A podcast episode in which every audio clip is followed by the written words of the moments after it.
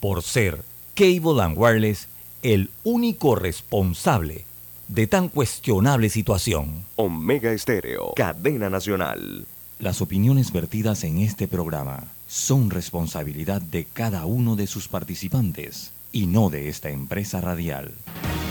La información de un hecho se confirma con fuentes confiables y se contrasta con opiniones expertas.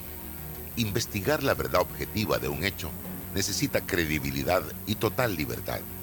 Con entrevistas que impacten, un análisis que profundice y en medio de noticias, rumores y glosas, encontraremos la verdad.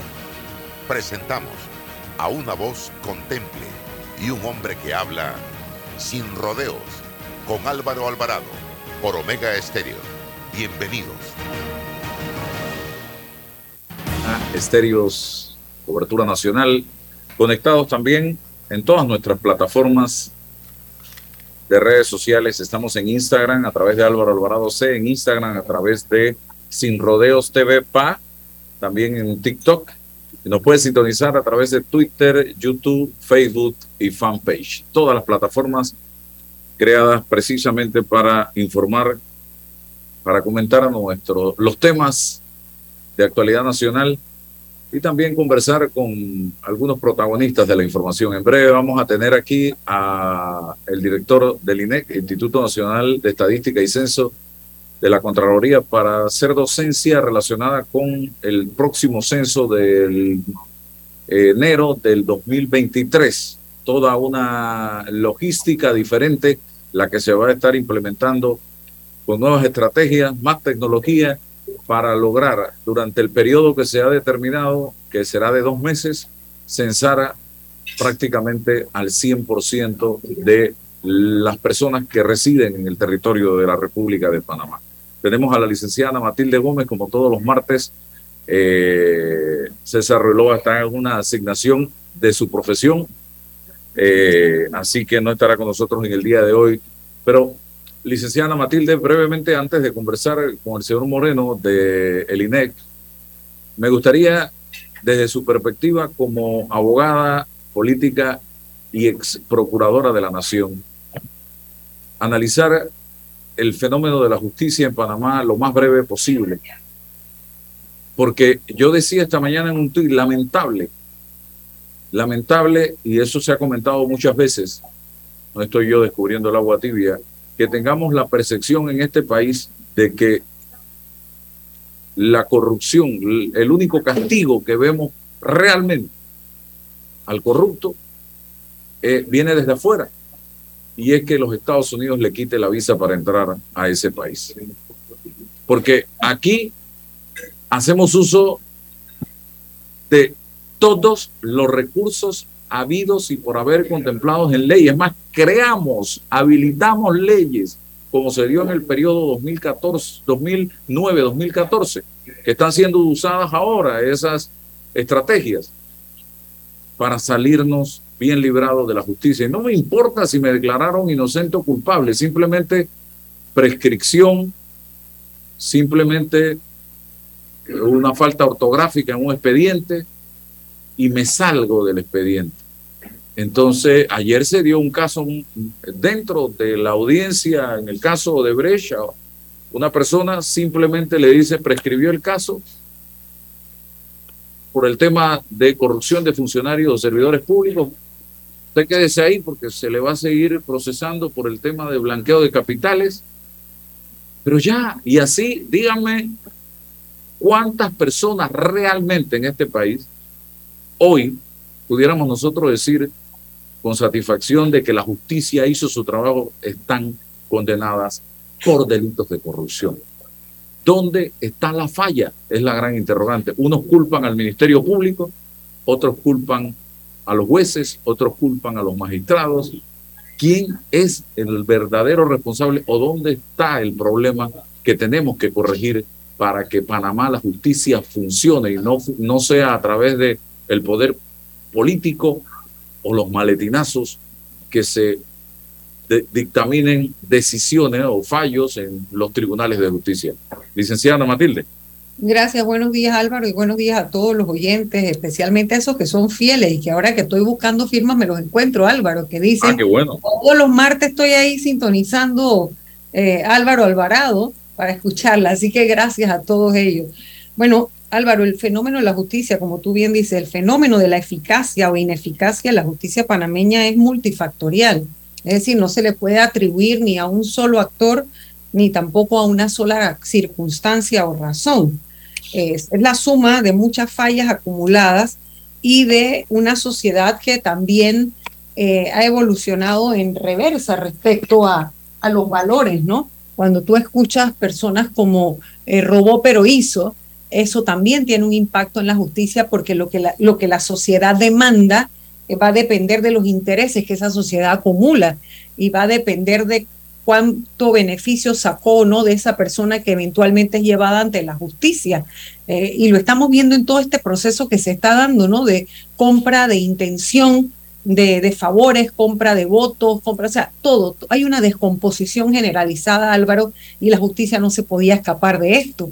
Entonces, por otro lado, tenemos el grupo de eh, articuladores políticos que cuando les toca legislar sobre el tema de la justicia, legislan en, reversa. ¿Por qué? Porque todos se ven reflejados en la posibilidad de la comisión de esos delitos.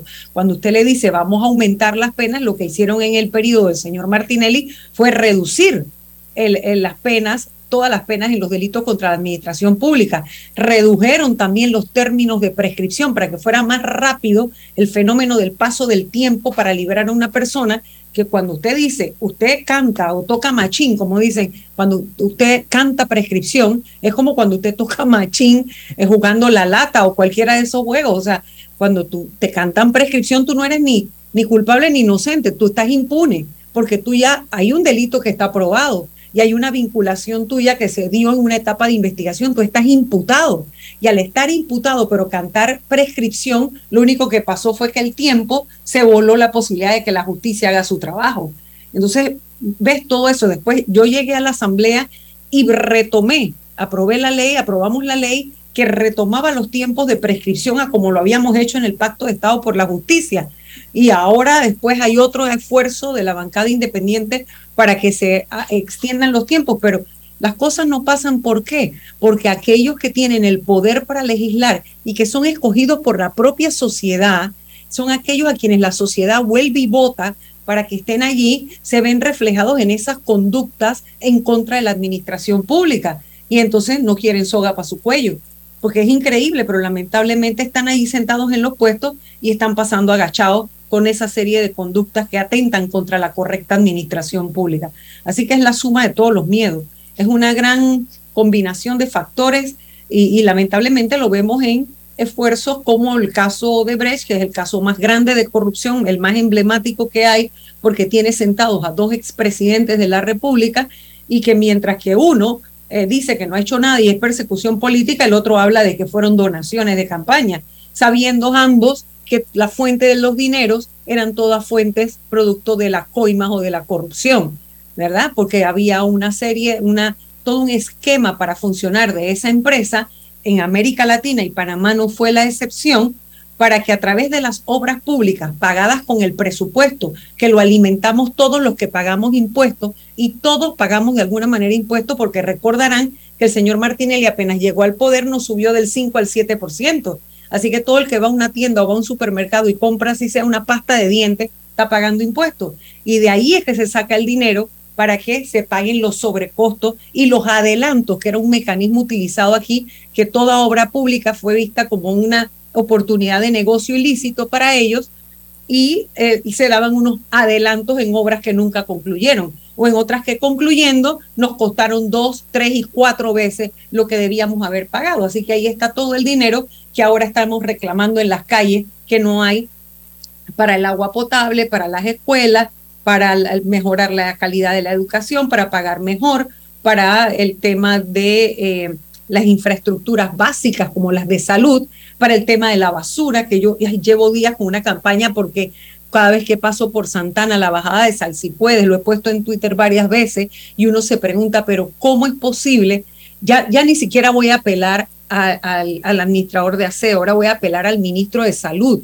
Ojalá escuchar este programa, que se dé una vueltita por Santana, por Calle Veragua, la parte que sale a la avenida B, y se den cuenta el foco de contaminación que hay ahí. Eso es un determinante social de la salud. En cualquier momento va a haber un brote espantoso. Entonces, hay que limpiar las calles de este país. Y ves cómo una cosa nos lleva a la otra, pero es una descomposición generalizada.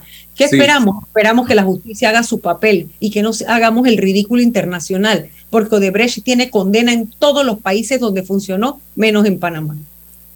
Sí, podemos, podemos activar ya al director del INEC mientras, eh, mire, negocio redondo, la ecuación matemática redonda.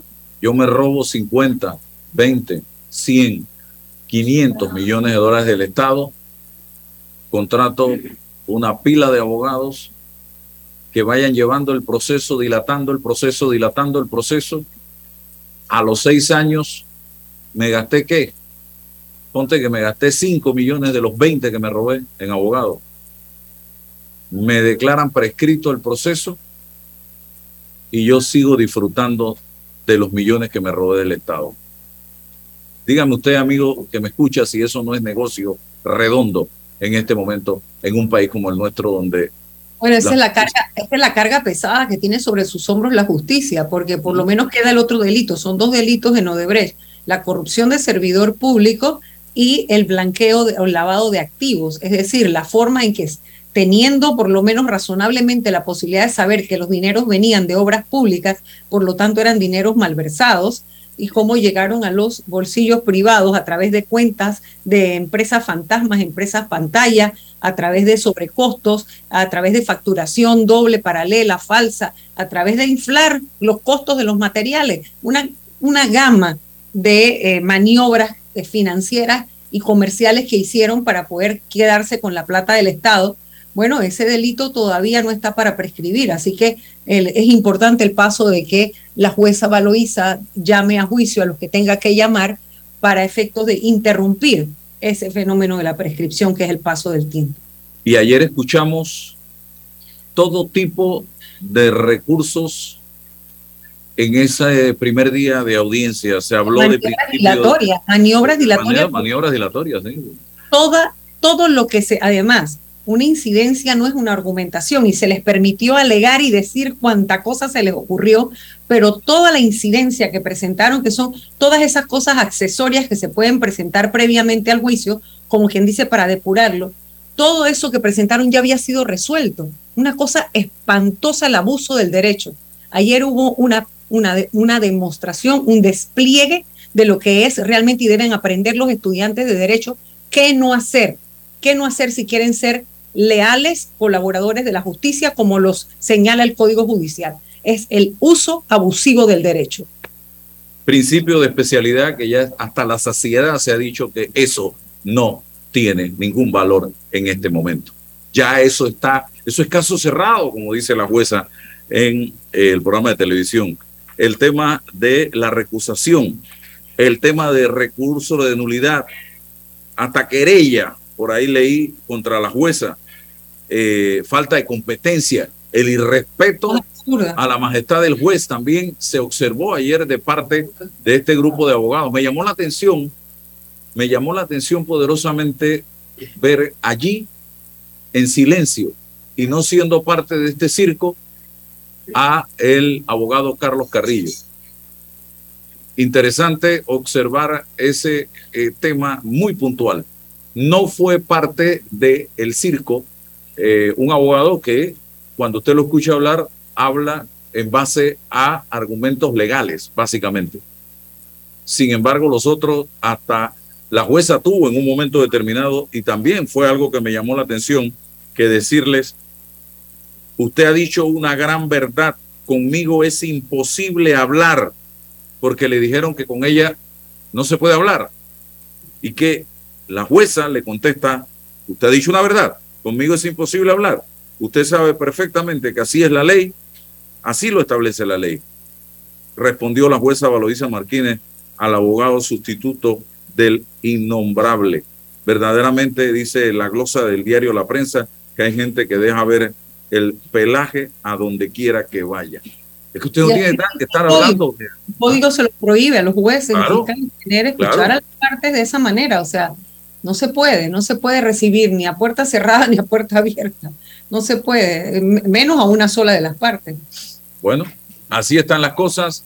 Vamos entonces con eh, esta etapa del programa, a hablar con el licenciado Samuel Moreno del INEC, eh, Instituto eh, Nacional de Estadística y Censo, adscrito a la Contraloría General de la República. Bienvenido, Samuel, gracias por estar aquí con nosotros. Se prepara el INEC para un gran reto, decirle realmente al mundo y al país cuántos somos y de una manera totalmente diferente. Y digo decirle cuántos somos porque no sabemos cuántos somos. Quedó en tela de duda el censo del 2010 por diversas razones, motivos y circunstancias que esperamos. Pero principalmente por la corrupción, principalmente por la corrupción, porque votaron, llegando al gobierno del señor Martinelli, sacaron un montón de técnicos, me perdona y le saludo, el licenciado Samuel, pero usted sabe que fue así. Y sacaron un poco de técnicos y de expertos. Panamá había sido modelo de la región en materia de censo. Y solamente en el del 2010 fue el desastre total. Total. Bienvenido, Samuel, cuénteme. Muy buenos días, muchas gracias por, la oportunidad. Igualmente a, a, la doctora Ana Matilde, igualmente a Roberto Antonio y a ti, Álvaro, por el espacio. Sí, nos preparamos, nos preparamos precisamente para un proyecto de Estado eh, muy necesario para nuestro país, que es el censo de población y vivienda. Nosotros, eh, básicamente, el proyecto empieza este 18 de septiembre, que es un domingo, hasta el 15 de octubre, que vamos a hacer una prueba tecnológica. Y uno se preguntaría, ¿y esta prueba tecnológica eh, de qué se trata? Bueno, esta prueba tecnológica, básicamente, como nosotros estamos migrando de una metodología de un censo de, de hecho, de facto, a un censo de derecho, de jury, en donde no lo vamos a hacer en un día, sino en por lo menos 60 días. Lo cierto es que no vamos a inmovilizar a la población y nosotros sí tenemos que tener cuidado con las ciudades dormitorio. Entonces hemos escogido tres, tres regiones censales, eh, Capira, eh, Tocumen, Regimiento de Tocumen, parte del Regimiento de Tocumen y Alto de los Lagos porque queremos básicamente primero probar toda la parte metodológica, la parte tecnológica, las ciudades dormitorio, pero también las eh, ciudades o pueblos eh, complejos desde el punto de vista de seguridad. Entonces, eh, a partir de allí nosotros pues vamos a, ya, ya tenemos básicamente contratado las 178 personas que vamos a, a tener como 28 supervisores en estas tres regiones censales, 50 empadronadores y vamos a levantar información de 18.055 viviendas. Eso nos va a permitir a nosotros tener eh, una idea clara de, de estos procesos, como aquí vamos a utilizar tecnología, de cómo migra la información de los dispositivos móviles de captura, porque esta prueba va a ser totalmente tecnológica hasta nuestros servidores y no tener, digamos, eh, esos cuellos de botella y si sale, pues ajustar. Entonces yo creo que es un buen momento para nosotros probar eh, esos espacios para tomar las mejores decisiones luego para el censo eh, final que empieza el 8 de enero al 4 de marzo 2023. Y como decía la doctora Ana Matilde, definitivamente, y usted Álvaro, necesitamos contarnos bien pero además de contarnos bien, tener información oportuna y confiable para tomar las mejores decisiones desde la justicia, desde el sector privado y desde el sector público para, la planificación de, todos los proyectos. Sí, eh, voy a darle la palabra a la licenciada, pero brevemente, señor Moreno, ese es un punto que la gente tiene que entender. ¿Para qué se utiliza esa información que se recoge? de hogar en hogar, de persona en persona, durante estos censos nacionales, que esta vez no van a ser un día como históricamente se había hecho durante un periodo eh, eh, de la historia de este país, Y digo un periodo porque ya antes de ese periodo se hacían durante varios días o meses o semanas. Ahora retomamos ese, ese proceso de dos meses, que son ocho semanas, eh, entre enero y marzo.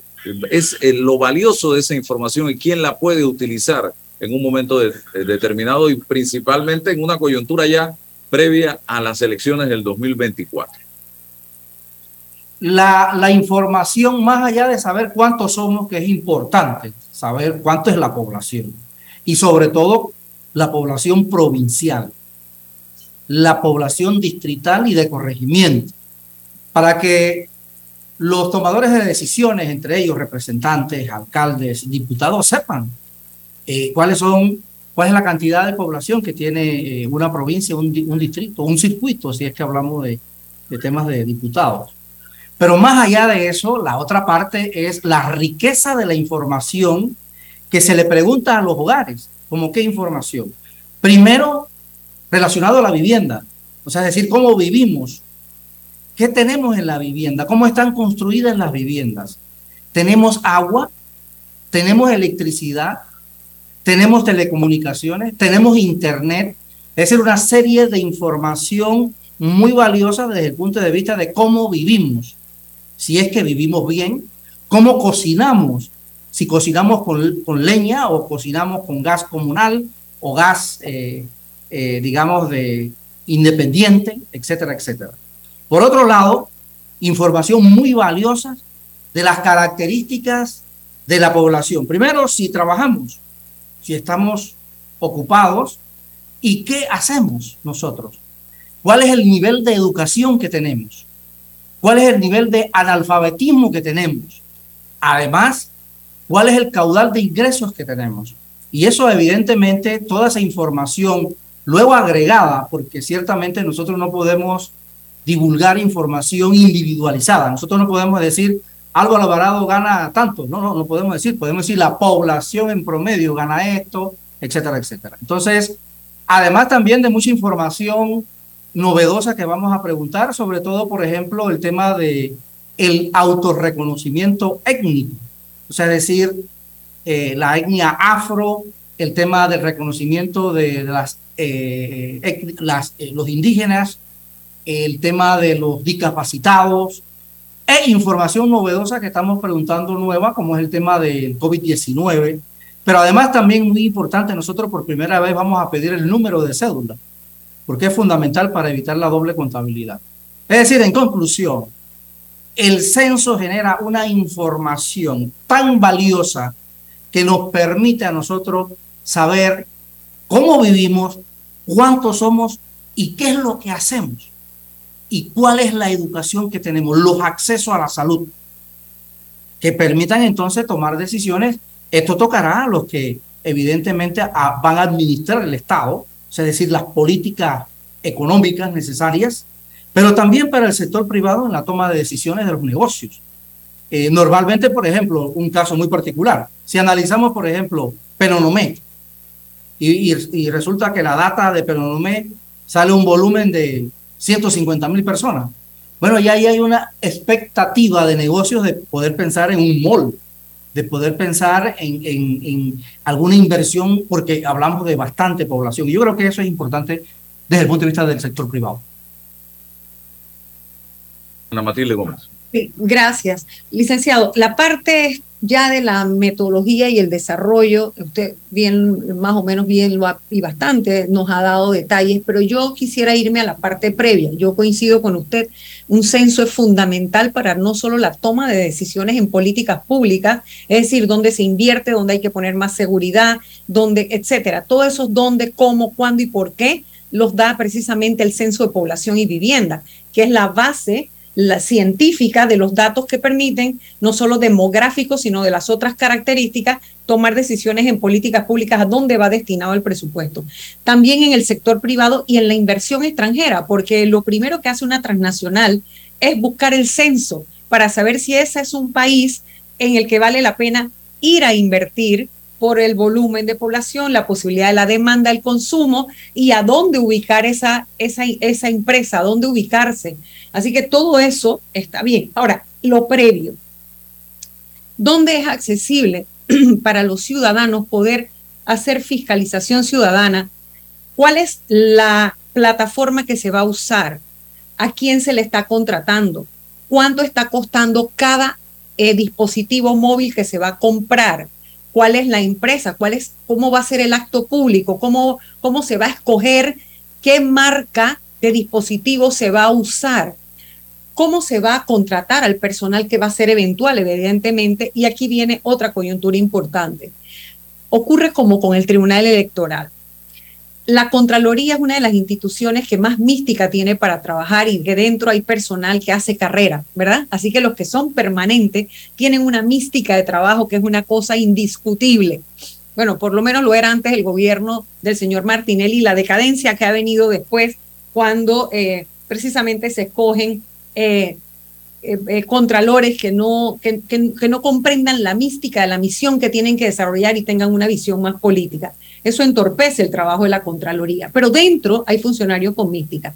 Pero cuando se tienen que hacer las contrataciones eventuales, no se recibe a veces, no se les da. En el Tribunal Electoral nos está pasando ahora con el proceso electoral la capacitación suficiente y el acompañamiento a ese personal eventual para que no entorpezca el trabajo. Le voy a contar una anécdota en aquel fallido y famoso y, perverso censo del 2010, se contaminaba la muestra. A mi casa vino un jovencito que obviamente era eventual, es evidente, lo que contratan pues transitorio para, para llevar el censo, y cuando iba a hacer la pregunta que tenía que ver con la afrodescendencia, nos mira y dice, ah, no, esta pregunta aquí no, todos son blancos. Ah, y yo le dije, pero ¿cómo? Tú acabas de contaminar esa muestra tú no puedes intervenir, tú no puedes contestar por nosotros. En mi familia hay, yo tengo ascendencia negra, pero bastante, y china. O sea, como tú viéndome a mí o viéndonos a nosotros, simplemente tú decides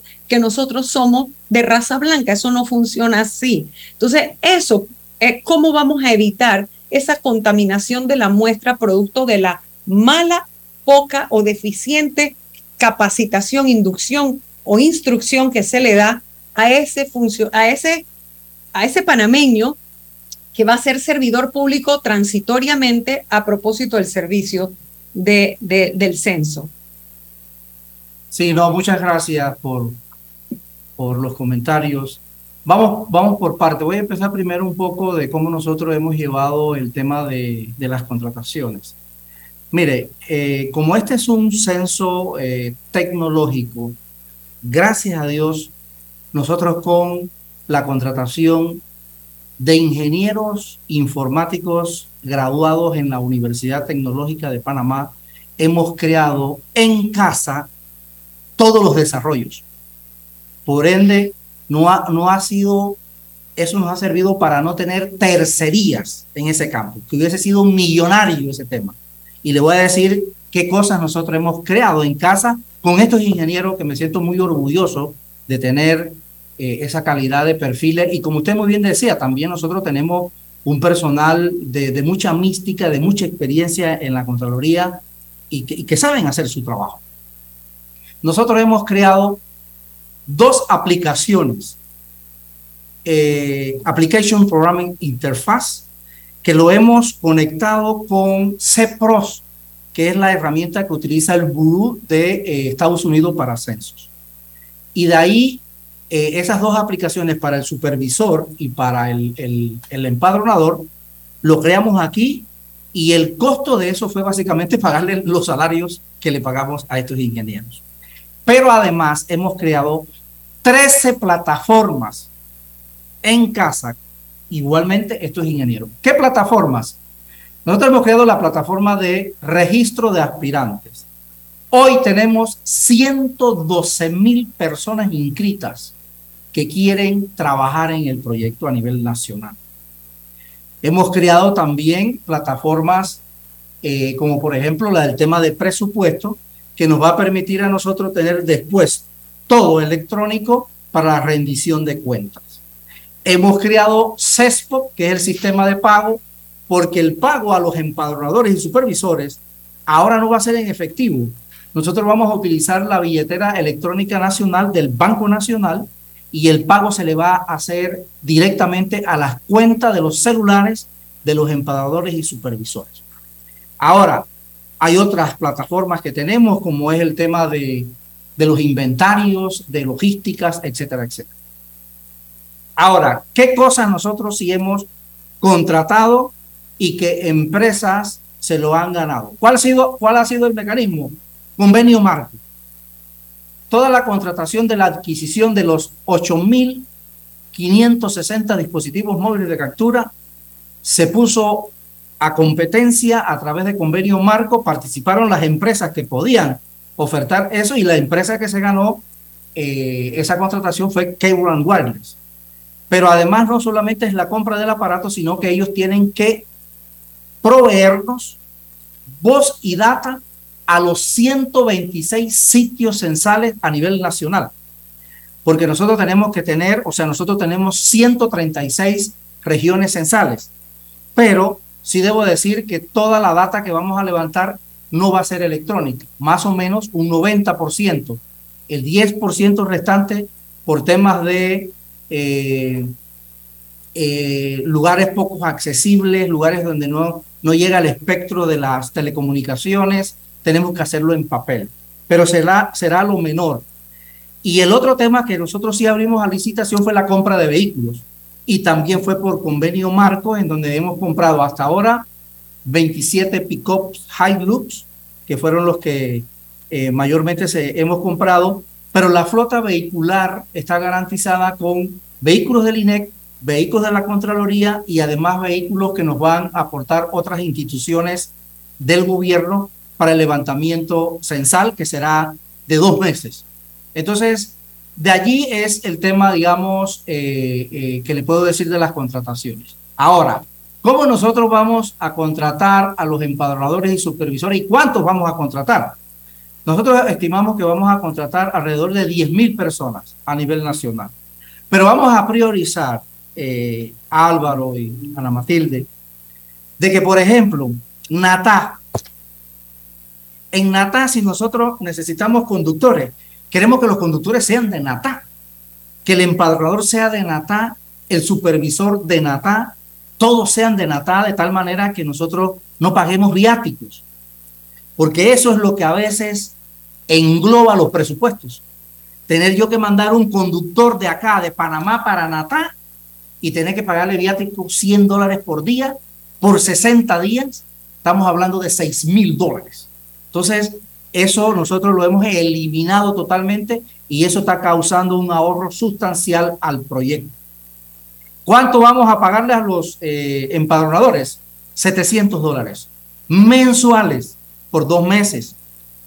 Eh, recuerdo que les, licenciado, perdón. Eh, me permite un paréntesis aquí para decirle que recogiendo firmas, usted sabe que andamos por todos lados, la gente está temerosa de dos cosas o sea, por varias cosas, ¿no? Y el tema del dinero y los que están pagando y etcétera. Pero nos dicen que no firman porque tienen un familiar que trabaja en el gobierno y otros porque dicen, viene el censo y yo quiero que me contraten, entonces me voy a inscribir en el PRD. Aclárenos eso para que la gente tenga claro que no tiene nada que ver que estén o no, y por favor, que ojalá sea así, que no van a ir a buscar en los listados del PRD para poder contratar a la gente en el censo. De ninguna manera. Aquí hay espacio para todos Además, también nosotros la contratación es a través de un voluntariado, es decir, nosotros lo vamos a pagar por la partida 143, que es viático, y 153, que es transporte. Hay espacio para todo. Aquí nosotros lo que sí vamos a hacer es escoger los mejores, porque todos tienen que pasar un proceso de capacitación y esto está abierto para todos. Aquí no hay matiz político de ninguna eh, categoría ni, ni de raza, ni nada. Esto está abierto para todos. Y de hecho le comento que nosotros nos hemos reunido con las etnias y nosotros estamos procurando, por ejemplo, que el censo en San Blas lo levanten la gente de San Blas. Y por primera vez, por ejemplo, en, en, en la etnia eh, el grupo Mamatata, que nunca se ha censado, muy radicales, se van a censar por primera vez. Yo me reuní con ellos, y la única condición que han pedido es que se le contrate a ellos para ellos levantar el censo. Y yo les dije, por supuesto que sí, pero nosotros los capacitamos a ustedes, no hay problema. Así que Esto está abierto para todos.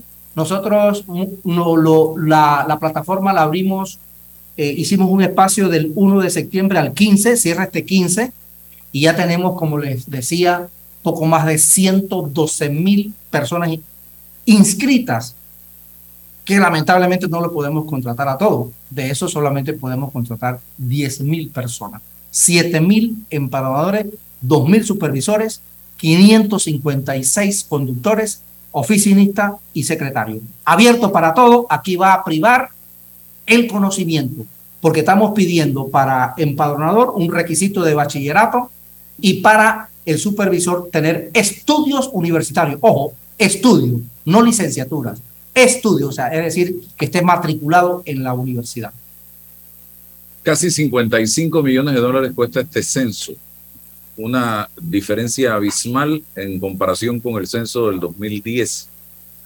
Eh, evidentemente, en todo, si lo comparamos del 2010 al 2022, vamos a ver cambios en las estructuras de precios pero me gustaría una explicación al país de por qué esa diferencia profunda y tan distante entre lo que nos costó el censo en el 2010 y lo que nos está costando ahora, que eh, en el 2010 fueron 12, 13 millones de dólares, tengo entendido. 15 millones, 15 pero millones. 15 millones, voy a contestar la pregunta. Sí, es cierto, nosotros tenemos un presupuesto de 55.3 eh, millones 5.3 eh, eh, para este proyecto. Pero ¿qué sucede? Nosotros tenemos que tomar en cuenta que, por ejemplo, en el 2010 de este censo que ha mencionado Ana Matilde, que no estuvo muy bien y creo que Álvaro también lo ha comentado en otras oportunidades. Es un hecho, es que eso es un hecho, licenciado, ustedes también deberían reconocerlo. Sí, sí, sí, sí, nosotros sabemos que hubo muchas fallas y eso es lo que queremos no, no cometer esos errores, o mirar hacia adelante aprendiendo de esas fallas para que no se cometan. Pero fíjense, en el operativo, en el operativo censal, el censo del 2010 costó 15 millones de dólares y ahora el censo cuesta 21 millones de dólares. Esas son las cifras que hay que comparar. Porque ¿qué sucede? En el, en el presupuesto, en el presupuesto del censo del 2010 en realidad lo manejó la administración de Martín Torrijos porque un censo no se hace de un día para otro, sino que viene como una planificación por lo menos de tres años antes de la fecha del censo. Entonces hubo presupuestos del 2007, 2008, 2009, donde se compraron vehículos, se compraron eh, materiales insumos que básicamente no están subsumidos en el tema del operativo de campo. Ahora bien, hay que tomar en cuenta muchos factores. No es lo mismo comprar un vehículo un Hilux en el 2008 y comprarlo ahora en el 2002. Por el tema de la inflación, los precios se han elevado, o sea, el costo es mayor. Igualmente, debemos de tomar en consideración de que eh, este censo ha tenido que apostar a una inversión más que a un gasto. ¿Por qué? Nosotros le hemos metido tecnología a este tema, pero esta tecnología hemos tenido sí que comprar todos estos aparatos con todo el tema de eh, voz y data, pero que específicamente estos aparatos van a quedar para la realización del censo agropecuario, que ya lo estamos trabajando también, y el censo económico, que también viene, además de la utilización de estos recursos en las encuestas que normalmente hace el INE. Es decir, entonces que ese tema más que un gasto es una inversión, pero, pero en definitiva creo que era eh, una apuesta a hacer esta eh, parte disruptiva de, de la Contraloría del INEC de entrar en estos temas de, de tecnologías. La página, licenciado, donde podemos ver todo, la fiscalización ciudadana para hacer observación, veduría ciudadana respecto a todas estas compras, contrataciones, todo lo que se ha dado con respecto al censo, donde, donde entramos los ciudadanos que querramos verificar. Tenemos una página www Censos Panamá, en donde tenemos colgado ahí toda la información y también recibimos eh, preguntas o consultas que tenga la, la ciudadanía para mejorar, para mejorar procesos. Eso es lo que nosotros queremos. Y nosotros queremos hacer un proyecto eh, de Estado muy bien llevado, pero que tenga su rendición de cuenta. Que cada centavo que nosotros utilicemos para pago a empadronadores, pago a supervisores, lo que es la planilla que vamos a utilizar, que de paso es un aporte que hace la Contraloría al empleo nacional, que en este momento eh, roza el, el 11.3% de desempleo, muy complejo. Eh, pero sí, esto, Ana Matilde, eh, tener, digamos, todos esos componentes para la rendición de cuentas, que es muy importante para la ciudadanía. Y, y eso lo, lo, vamos a tener para tenerlo disponible para todos. Creo que es importante apuntar hacia el mecanismo que se está utilizando ahora que se defina en el hogar a un mayor de edad responsable en caso de que no esté papá o mamá eh, el día que se va a visitar ese hogar. Y en caso de que no haya nadie, cuál va a ser la mecánica que se va a utilizar y si se van a estar identificando los hogares ya empadronados. Cada empadronador tendrá su carga de trabajo. En esta metodología, más o menos, cada empadronador tendrá que empadronar 300 viviendas. Si el empadronador llega a una vivienda, primer escenario, y encuentra a la familia, le hace la entrevista sin ningún problema. Pero pongamos otro escenario. Esa misma vivienda se encuentra el esposo, la esposa está trabajando. Bueno, lo interesante de esta metodología es que el esposo puede censar a su esposa indirectamente, cosa que no se podía hacer antes. Es decir, que el esposo sabe toda la información de su esposa. Lo único que tiene que tener el esposo es copia de la cédula de su esposa.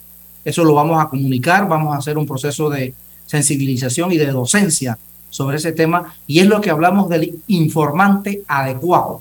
El informante adecuado es aquel que precisamente maneja la información de la, de la vivienda, de la casa, y que puede aportar y censar al que no está. Otro escenario, llegamos a la casa pero no está ni el esposo ni la esposa. No hay nadie.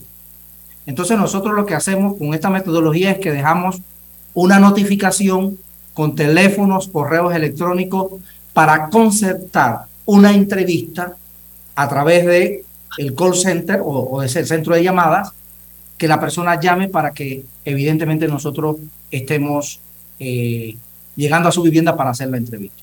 Igualmente, los días más importantes en esta metodología son los sábados y los domingos, porque sábado y domingo, por regla general, nuestras familias pues mayormente permanecen en sus, en sus casas, como son días de descanso, ahí es la oportunidad de poder canalizar mayor información. Nosotros lo que queremos es precisamente eh, trazar estas metodologías de tal manera que nosotros podamos tener un censo que nos, eh, nos sintamos, no, no, nos podamos sentir orgullosos y confiables de que efectivamente las cosas se hicieron bien y que nosotros podamos tener eh, un buen conteo y una muy buena cobertura y una muy buena calidad de datos. Y esos son los elementos que nosotros estamos precisamente trabajando y orientando en ese sentido. ustedes no les gusta hablar de obligatoriedad y lo entiendo, pero es que esa información es importante y si queremos saber cuántos somos y queremos tener toda la información, tenemos que suministrarla. La ley indica que es obligatorio el censo. Sí, yo soy economista, pero también soy abogado, soy de leyes. Y aquí está, no sé si se ve. Bueno, no se ve. La ley 10 la ley 10 del 22 de enero del 2009 crea el instituto y es clarísimo. Señala la obligación de las personas naturales y jurídicas de dar toda la información al Instituto Nacional de Estadística y Censo, ya sean encuestas o censos. Sí hay la obligación. Y además también habla de las sanciones. Hay sanciones en la ley. La gran pregunta es, ¿quién las pone? Bueno, para eso tenemos los jueces de paz. Los jueces de paz son los que tienen que poner las sanciones a, requerimiento del INEC. Nosotros no queremos llegar a esos extremos, pero sí. Está reglamentado, licenciado. Esa reglamentación existe. Eh, eh, en el caso de las, de las sanciones eh, y, de, y de esa, de ese, eh, eh, digamos, conectividad con, con los jueces de paz nunca se reglamentó. Nunca se reglamentó, pero cierta... no, problemas lo van a hacer desde antes, ¿no? Me imagino. Sí, vamos, vamos a, a, generar unas reglamentaciones en ese sentido porque sí es obligación dar los datos. Y yo les voy a poner un ejemplo aquí, ya que se habló de inversión extranjera. Nosotros estábamos haciendo una encuesta sobre el tema de inversión extranjera y resulta que en, sedes multinacionales estaban como eh, reclamando que por qué se estaba haciendo esa encuesta. Y me llamaron del MISI. Y yo le dije, bueno, ¿qué es lo que sucede? Dígale a esta empresa española que le diga al Reino de España que no va a dar la información. Tiene que darnos la información. Nosotros tenemos que saber cuánto es la inversión extranjera aquí. Y por ley tiene que darnos la información. Así que no me vengan con eso, eh, con ese cuento. Yo soy hombre de ley. Aquí está en la ley. Hasta ahí llegó y nos dieron la información. Entonces sí hay una obligación de dar los datos. Ahora, sí debo decir también que hay un, una contraprestación al INE. Es no divulgar los datos individuales, que se sepa que tal empresa tiene tantos ingresos y, y esto y lo otro, ¿no? Eh, eh, por eso nosotros no divulgamos datos individuales, ni de empresas jurídicas, ni de personas naturales. Ok, ahí el tema lo tocamos ya, pero me gustaría, eh, ¿cómo van a manejar la pregunta? Dos preguntas, el tema de los afrodescendientes y el tema de la comunidad LGBT. Nos, tiene otras letras, ¿no? Bueno, mira. Van a manejar eso para evitar ese conflicto, porque ya sabemos todo esto es bien delicado.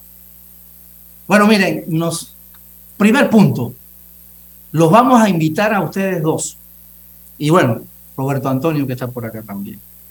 El señor Contralor va a dar una conferencia de prensa eh, probablemente finales de septiembre, porque por primera vez el Instituto Nacional de Estadística y Censo, en la encuesta de propósitos múltiples, hace preguntas emergentes y ya tenemos los resultados. Uno, ¿Qué piensa el panameño de la eutanasia?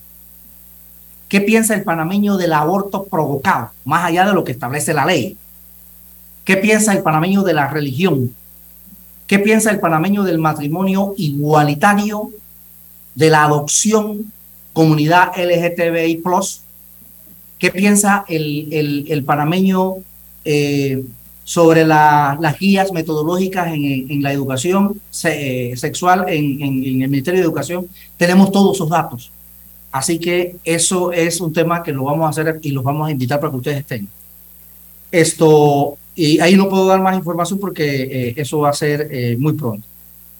Ahora, con respecto a las preguntas de, la, de las etnias, afro, por ejemplo, sí debo de, de señalar que nosotros hemos tenido el acompañamiento de la Secretaría de, Afro, en donde primero trabajamos en estabilizar la pregunta y evidentemente también en la capacitación que tenemos que hacer. Nosotros no queremos que suceda esto que, le pasó a Ana Matilde, de que de antemano ya eh, voy a prejuzgar, ni siquiera voy a preguntar. No, no, no, yo tengo que hacer la pregunta.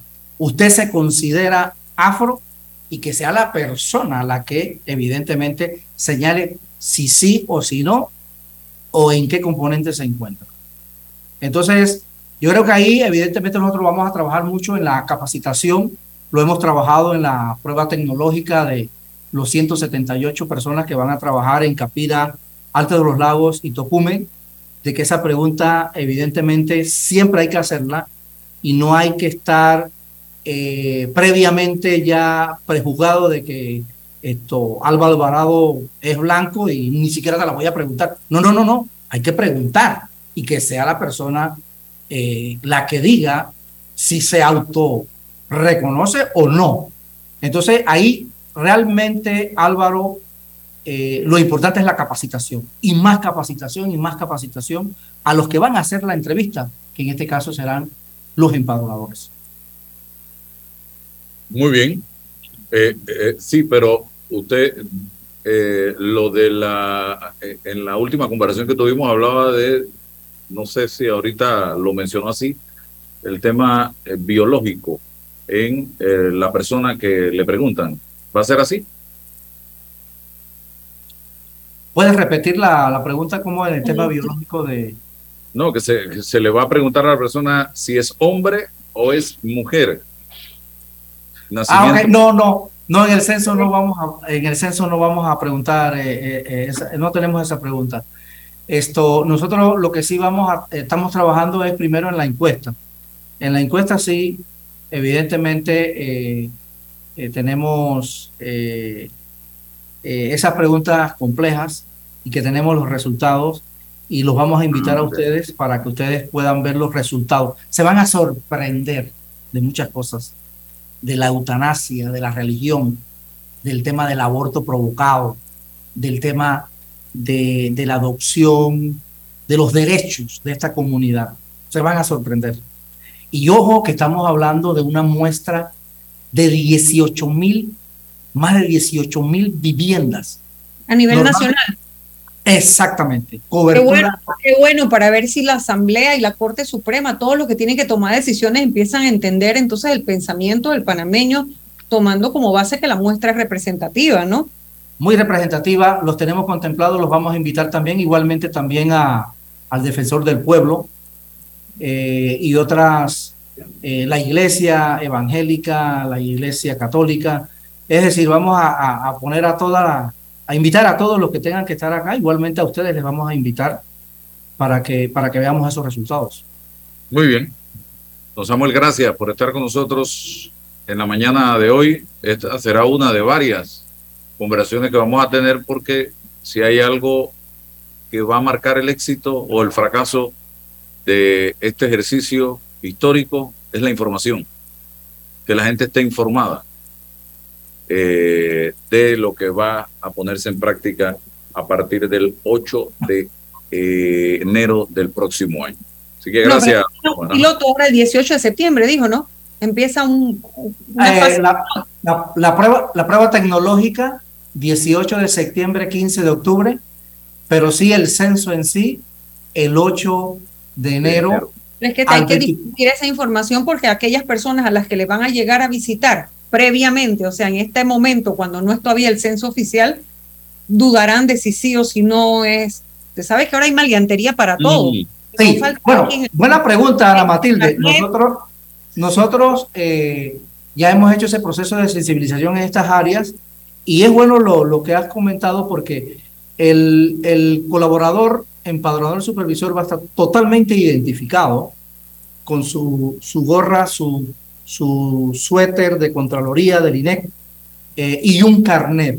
Y bueno, si hay sabe alguna... tres cosas, oiga, hasta el chaleco de la policía lo han falsificado. Sí, usted sabe sí, que sí, en este país, como cualquier otro, o sea, hay Es- que tener cuidado con eso, ¿no? Sí, estamos de acuerdo, Tal pero... vez darnos a conocer públicamente, que uno sepa quiénes son realmente, ¿no? Que no sean rostros escondidos, sino que las personas puedan identificar, este ahora es un servidor público que está al servicio del INEC de manera transitoria para efectos del censo. Sí, nosotros vamos a tener un, eh, un, un código que la persona, por ejemplo, puede verificar de una vez para ver Samuel Moreno es empadronado y le va a salir sí. Y Ah, si tiene dudas, ¿no? Eso es importante. Aquí me dan dos preguntas rapidito porque el tiempo se me acabó. Eh, si se va a tocar el tema de país donde nació, por el tema de los extranjeros también que viven en Panamá y que esto no es un ejercicio migratorio ni nada por el estilo. Y lo segundo, si, en, si se va a preguntar, en este hogar murió alguien como consecuencia de la invasión de Estados Unidos a Panamá, nombre y apellido completo.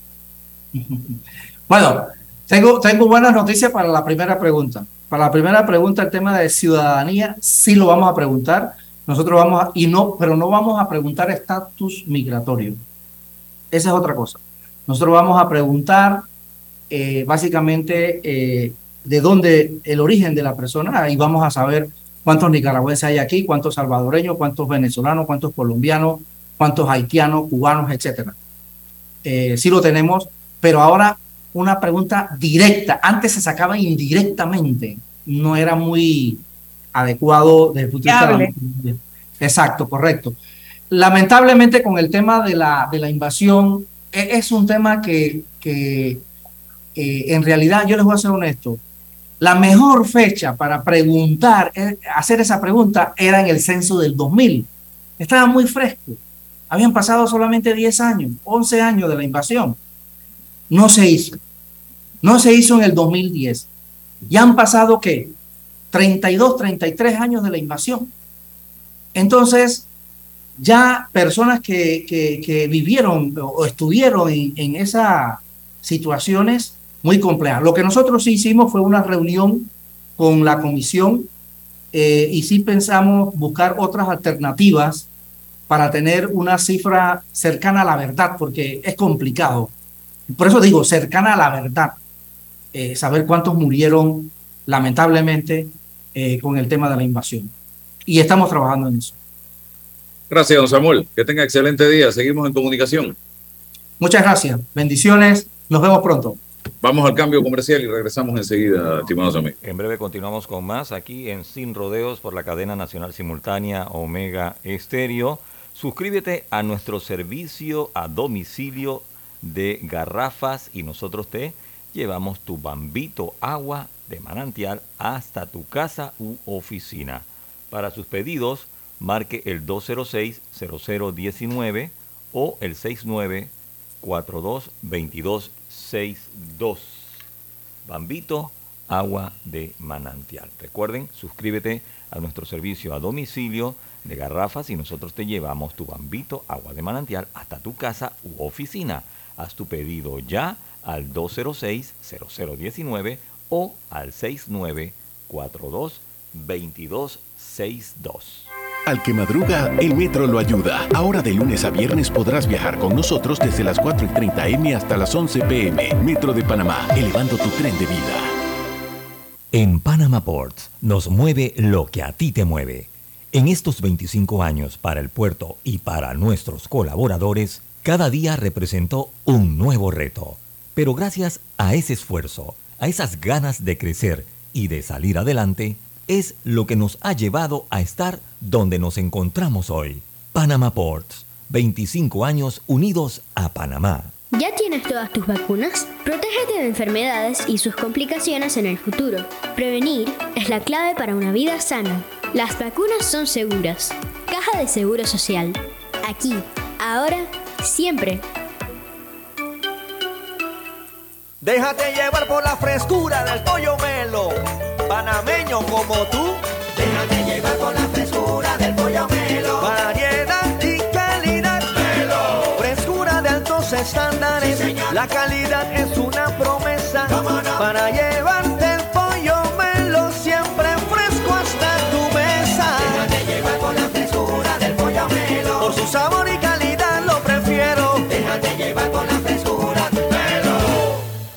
Hace 25 años llegó Más Móvil, la señal que el país esperaba para avanzar con las últimas tecnologías. Una señal de unión que ha cerrado brechas. Una señal de progreso con grandes aportes a la economía de Panamá. Una señal de innovación con una potente red de fibra, más TV total y más Wi-Fi 360. A simple vista es solo tecnología, pero es el talento de nuestra gente, la verdadera señal del futuro. Más Móvil, la señal de Panamá. La respuesta a tus necesidades las encuentras en la Feria Caja de Soluciones de Caja de Ahorros. Te esperamos del 16 al 18 de septiembre en nuestras sucursales de David Centro, Chitré, Santiago Centro, Penonomé, 24 de diciembre, Los Pueblos, Casa Matriz y Parque Libertador, con promociones especiales y actividades para chicos y grandes. Te esperamos. Bueno, yo veo que la carretera acá en Lomacobá está avanzando. Yo me dedico a la venta de frutas y vegetales, abastecos, abarroterías y tienditas. Y uno se pone contento, pues, de que con la construcción de todos estos carriles que están haciendo, voy a poder llegar más rápido allá a la ciudad y voy a repartir todo en menos tiempo y ahorrarme plata en gasolina. Ya falta menos. La ampliación del tramo entre el Puente de las Américas y Arraiján lleva más del 50% de avance. Y al terminar, será más fácil entrar y salir de la ciudad, mejorando la vida de cientos de miles de panameños. Ministerio de Obras Públicas, Gobierno Nacional. Mis lentes de trabajo se ven fatal con jeans. En Sosa Yarango hay variedad de aros desde solo $21.95 para jeans, fiesta, playa.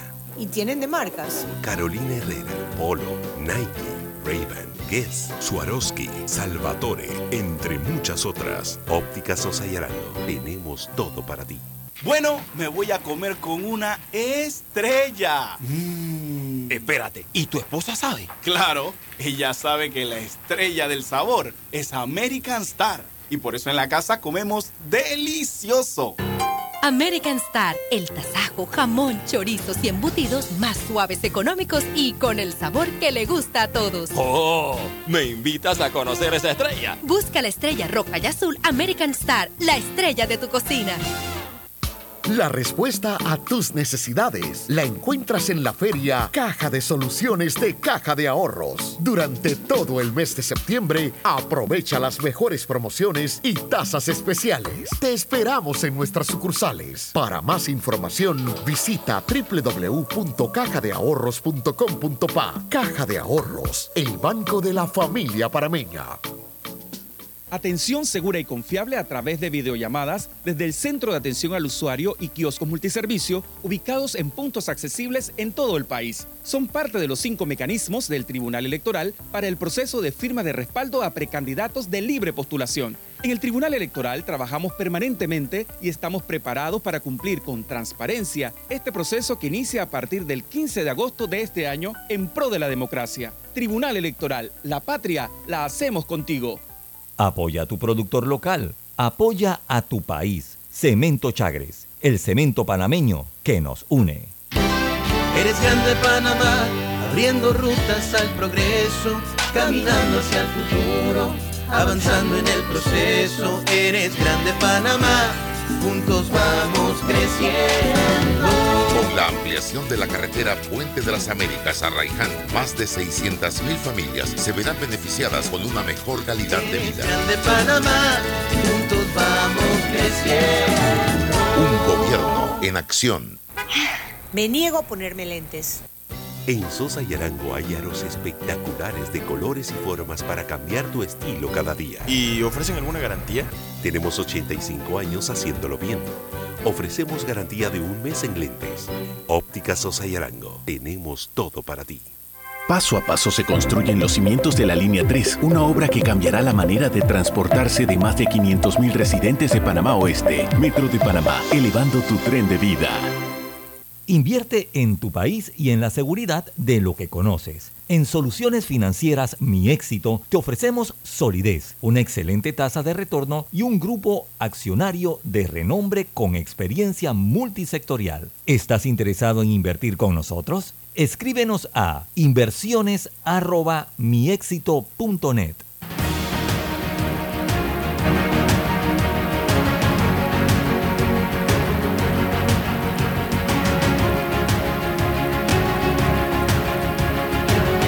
Bien, eh, ya, para cerrar, eh, licenciada, eh, lo de la recolección de firmas, ¿cómo es? Porque hay gente que nos pregunta en un momento dado dónde le firmo a la licenciada. Sí, a mí también me dicen, dígalo en el programa, el 6931-7129 es un teléfono al que pueden escribir en WhatsApp y nosotros lo revisamos y lo llamamos, lo contactamos para ir a buscar. 6931-7129. Aquí lo pongo por si se ve en la cámara. Sí, ahí está. Y pues puede tomar la foto y definitivamente que allí vamos recogiendo los mensajes de WhatsApp para ir a buscar esos respaldos y decirle a la gente, al Tribunal Electoral que tiene que hacer docencia respecto a dónde va ese video. Esa fotito que se hace es nada más para una verificación biométrica en la base de datos del tribunal. Lamentablemente el tribunal no hace toda la docencia que tiene que hacer a la población para que no haya tantas aprehensiones. ¿Y por qué uno escucha lamentablemente la gente que dice, ah, no, a mí me nos vinieron a buscar en un bus del candidato fulano de tal y nos llevaron todos a un kiosco al Tribunal Electoral, pero nada más era para presidente y ahora resulta que la persona ya también dio para la firma para un cargo distinto. Entonces uno se pregunta esto cómo ocurrió. Entonces que el Tribunal Electoral tenga personas ahí en los kioscos. Pero bueno, igual, hay gente que descaradamente te dice, no, no, si yo te firmo a ti pierdo mis 20 palos que me dan porque después me viene a buscar fulano de tal. Ay, Dios mío, pero entonces no quieren declarar, no quieren ir a nada. O sea, el sistema está, de verdad que está muy dañado. Muy dañado. Bueno, gracias, licenciada Ana Matilde Gómez. Gracias también al señor Moreno y a todos ustedes por su sintonía diaria. Hasta mañana. La información de un hecho se confirma con fuentes confiables y se contrasta con opiniones expertas. Investigar la verdad objetiva de un hecho necesita credibilidad y total libertad. Con entrevistas que impacten, un análisis que profundice y en medio de noticias, rumores y glosas, encontraremos la verdad. Presentamos a una voz contemple y un hombre que habla sin rodeos con Álvaro Alvarado por Omega Estéreo. Gracias por su sintonía.